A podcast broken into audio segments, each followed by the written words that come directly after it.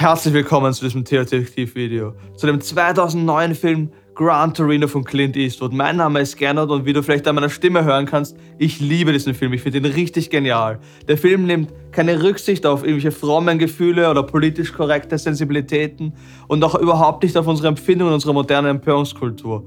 Und das nicht nur wegen dem Rassismus des Hauptakteurs. Aber wer sich, glaube ich, leicht empört bei diesem Film, der verpasst ein wunderschönes Drama über Identität und Erlösung. Lasst uns doch gemeinsam in diese wunderschöne Story eintauchen und ihre Tiefe entdecken. Dieser Film ist eingebettet in ein zutiefst religiöses Framework. Also wir starten mit einer Messe und einem Begräbnis, enden mit einer Messe und mit einem Begräbnis und dazwischen werden alle möglichen religiösen Themen behandelt, sowie Schuld, Vergebung oder Beichte. Aber dieses religiöse Framework dient dazu eigentlich, ein anderes Thema hervorzustreichen, nämlich unsere Identität im Leben und im Sterben. Die Schatten des Todes liegen durchgehend über diesem Film Walts Frau und der Vater von der Mong-Familie sind gestorben. Walt selbst ist sterbenskrank und von Erinnerungen an den Tod im Koreakrieg geplagt. Und die Gangs bedrohen das Leben der Mong-Familie unter all diesen Todesschatten. Und unter all dem steht diese Frage, wie können wir in diesem Todesschatten bedeutungsvoll leben? In fast jeder Szene des Films kommt die Frage nach Leben und Sterben auf. Und wir sehen, wenn wir die Lebenswelt von Walt Kowalski anschauen, in seiner Lebenswelt haben sich unüberbrückbare Differenzen aufgemacht. Walt ist ein Vertreter der klassischen Werte der Nachkriegsgeneration. Patriotismus, Anstand, Respekt, harte Arbeit. Doch diese Welt von Walt existiert nicht mehr. Seine Kinder und seine Enkel können mit seinen Werten mit ihm wenig anfangen. Ist doch kein Wunder, oder? Dad lebt immer noch in den 50ern. Walts Familie steht symbolhaft für Amerika, das materialistisch, oberflächlich und selbstzentriert ist. Zusätzlich zu seinen sind seine Nachbarn verstorben und weggezogen und er lebt jetzt hier inmitten von Zuwanderern. Und durch die rassistische Brille von Walt stellt der Film die amerikanische Familie von Walt gegenüber der Mong-Familie, die neben ihm wohnt. Die Mong-Familie feiert zusammen eine Geburtszeremonie mit einem Schamanen, also Leben erwacht, während im Haus nebenan eine amerikanische Familie ein Begräbnis hat und eigentlich verbindet sie gar nichts mehr als Familie. Ob es Walls Geburtstag ist oder der Umgang mit seiner Krankheit. Wir sehen, wie die Mong-Familie und die amerikanische Familie sehr unterschiedlich, radikal unterschiedlich miteinander und mit Walt umgehen. Die eigene Familie möchte Walt endlich loswerden, hofft, dass es bald vorbei ist, das Leben mit ihm. Während er für die Mong-Familie und für die ganze Mong-Kultur zu einer Helden- und Vaterfigur wird. Und auf den ersten Blick wird hier eine klare Botschaft sichtbar. Walt wird herausgefordert, seinen eigenen Rassismus zu hinterfragen und ihn abzustreifen, weil er erkennen muss, dass die eigene amerikanische Familie seine Werte gegen Konsum, Materialismus und Bequemlichkeit eingetauscht hat, während die fremde Mong-Familie den Anstand und die harte Arbeit, die er schätzt und sich wünscht, hochhält und Tradition, Heimat und Fortschritt lebt. Doch so einfach, wie es auf den ersten Blick scheint, ist es gar nicht. Und genau das macht den Film so spannend. Eine Unterhaltung zwischen Sue und Walt macht das deutlich. Es ist nett von Ihnen, dass Sie sich so um ihn kümmern. Er hat sonst keine echten Vorbilder in seinem Umfeld. Also ich bin bestimmt kein Vorbild. Aber Sie sind ein guter Mensch, Wally. Ich wünschte, mein Vater wäre mehr so gewesen wie Sie. Hör auf mit diesem Wally. Doch, ich meine das ernst. Er war immer so streng zu uns, so traditionell. Voll von der alten Schule. Ich bin auch von der alten Schule. Ja, aber Sie sind Amerikaner. In dieser Unterhaltung kommt das Spannungsverhältnis des Films hervor. Für Walt ist die Mong-Familie attraktiv, weil sie traditionell ist. Eine Rückkehr zu den Werten in eine Vergangenheit, wie er sie sich wünscht in seiner Nostalgie.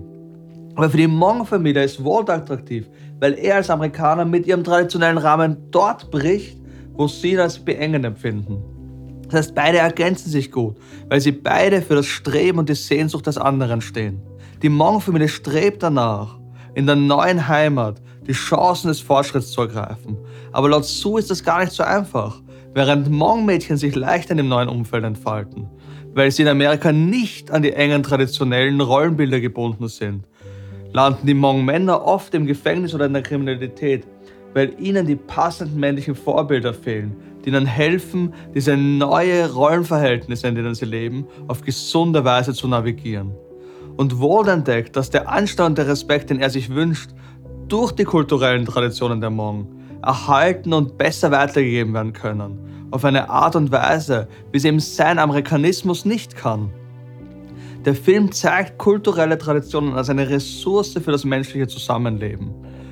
Diese Ressource, dieses kulturelle, diese kulturelle Ressource fehlt aber Amerika, weil es ein Aufklärungsprojekt aus dem 18. Jahrhundert ist, dessen Grundlagen eigentlich Materialismus, Individualismus und Freiheit sind.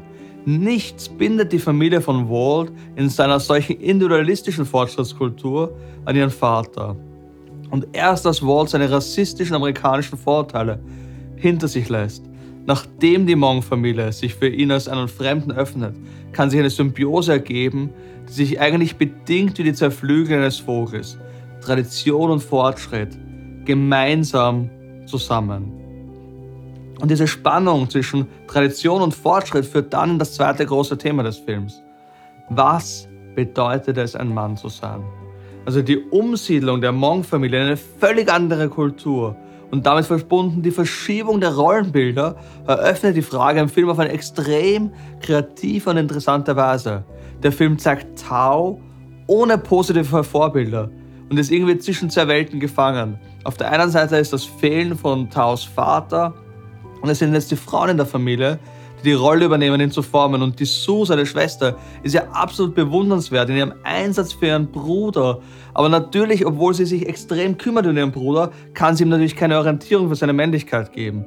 Und auf der anderen Seite stehen die Gangs mit ihrer toxischen Karikatur wahrer Männlichkeit. Der Film zeigt dadurch, dass sowohl Männer als auch Frauen positive Vorbilder brauchen, um in ihre Rolle hineinzuwachsen. Die soziale Realität hinter der biologischen Wirklichkeit von Männlichkeit und Weiblichkeit muss gelernt und entfaltet werden, um gesund ausgedrückt zu werden.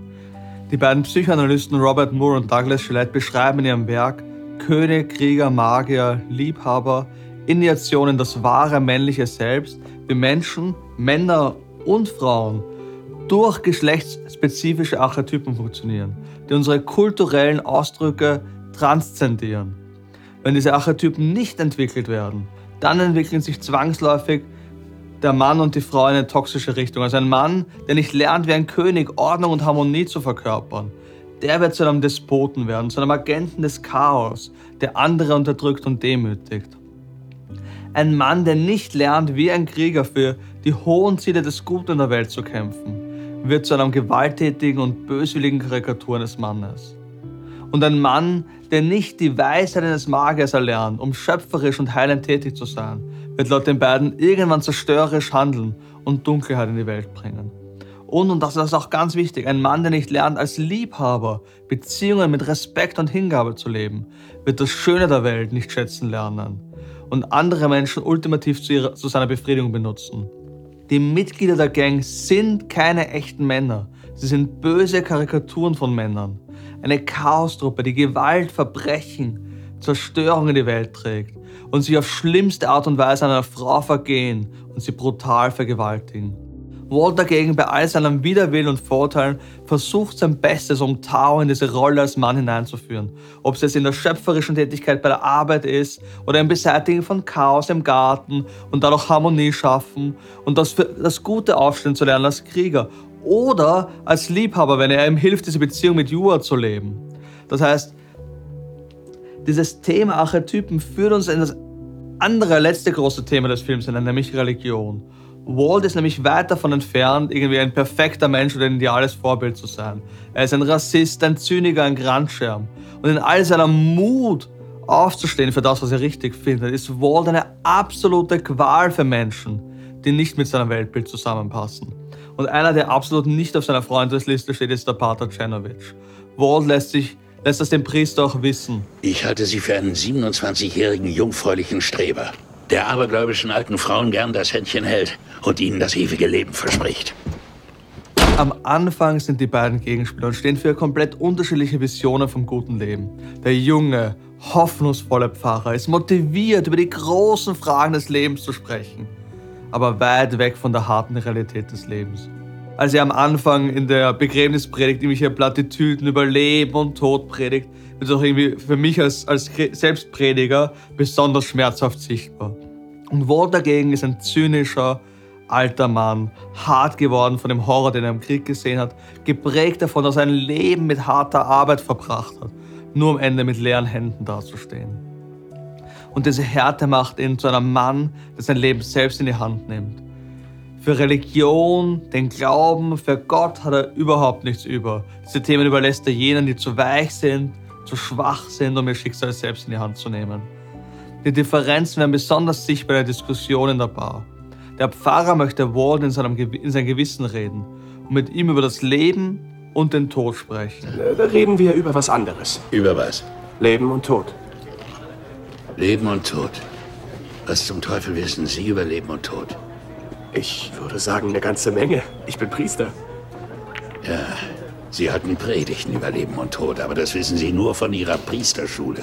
Aus dem Handbuch für Prediger Grünschnäbel.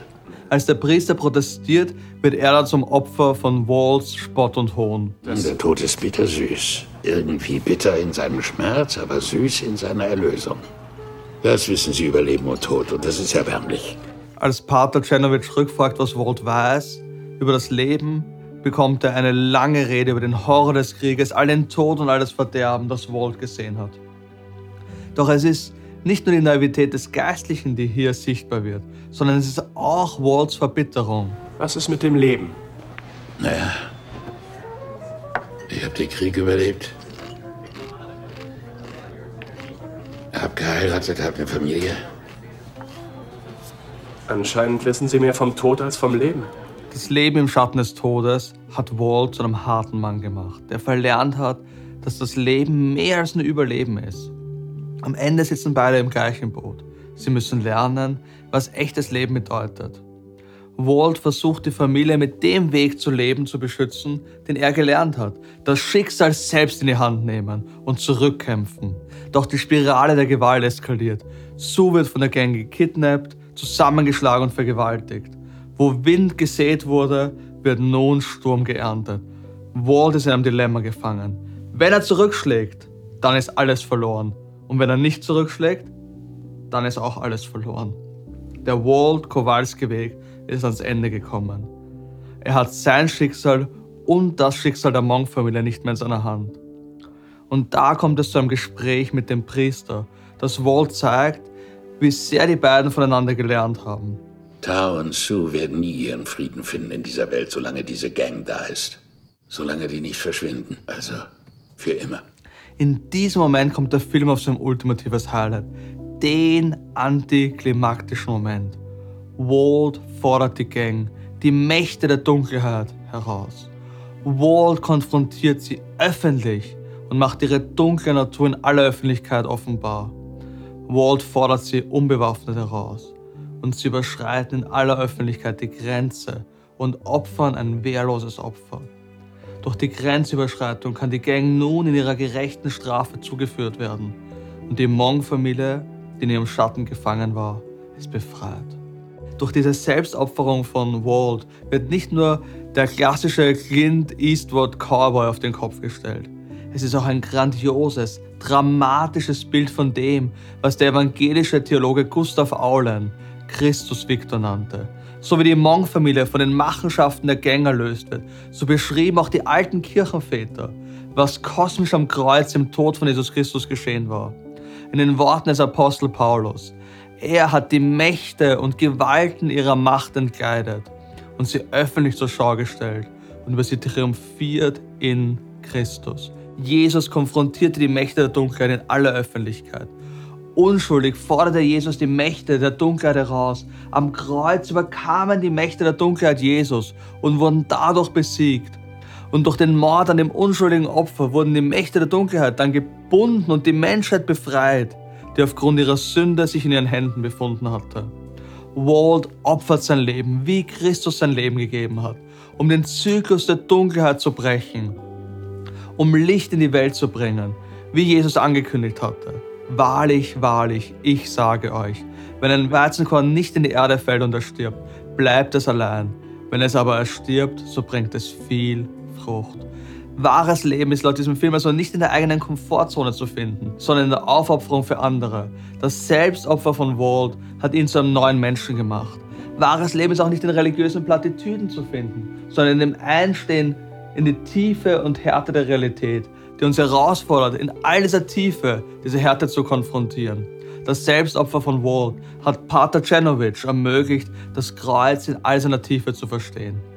Und wahres Leben ist laut dem Film auch nicht ein Leben im Schatten des Todes, sondern ein neues Leben, das nicht mehr vom Schatten des Todes definiert ist. Das Selbstopfer von Walt ermöglicht nun der Familie dem Schicksal als Opfer in dem Zyklus von Gewalt zu entkommen.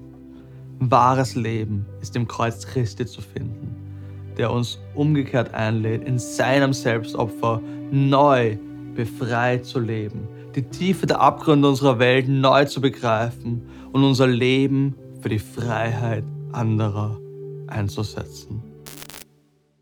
Danke fürs Zuschauen. Ich hoffe, das Video hat dir gefallen. Hinterlass uns doch deine Gedanken in den Kommentaren. Wenn du diesem Video einen Like gibst und unseren Channel abonnierst, bekommst du die neuesten Infos und hilfst anderen, unsere Videos zu finden. Theodetektiv ist Teil von Profundum, einem spendenfinanzierten Projekt von Campus für Christus. Wenn du Videos wie dieses und die Arbeit von Profundum mit Spenden unterstützen und möglich machen möchtest, dann findest du unten in der Beschreibung die Details dazu. Bei Profundum wollen wir die Breite, Länge, Höhe und Tiefe des historischen christlichen Glaubens erforschen und herausfinden, welche Antworten er bietet auf unsere Fragen und Sehnsüchte. Wir wollen mit Menschen im Gespräch sein und uns austauschen zu den Fragen von Religion, Kultur und Gesellschaft. Bis zum nächsten Mal.